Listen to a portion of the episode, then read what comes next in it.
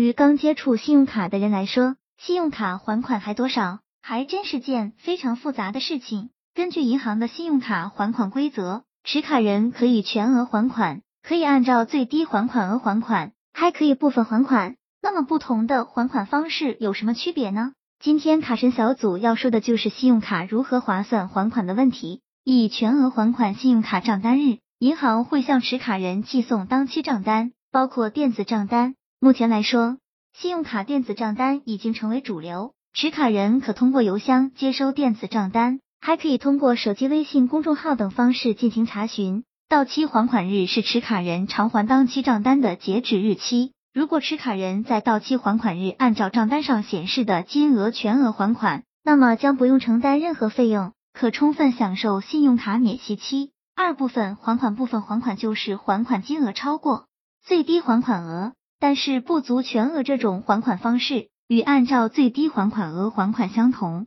也要承担信用卡利息。因此，卡神小组提醒朋友们，信用卡尽量全额还款，不用承担成本。三最低还款额还款，各银行信用卡最低还款额的计算公式为百分之十预借现金本金加百分之十非预借现金交易本金加百分之一百费用加百分之一百利息加百分之一百超额消费款加百分之一百上期最低还款额未还清部分加百分之一百分期单期金额，持卡人按照最低还款额还款将不算逾期，不影响个人信用记录，但是要承担信用卡利息。信用卡利息为万分之五，每日计收，按月复利。且目前大部分银行是按照全额罚息的方式计收利息，即已还款部分也不再享受免息期，而是按照交易发生日至最终还款日的期限来计算利息。当然，按照最低还款额还款是底线，如果持卡人还款金额不足最低还款额，就是逾期还款，会产生不良信用记录。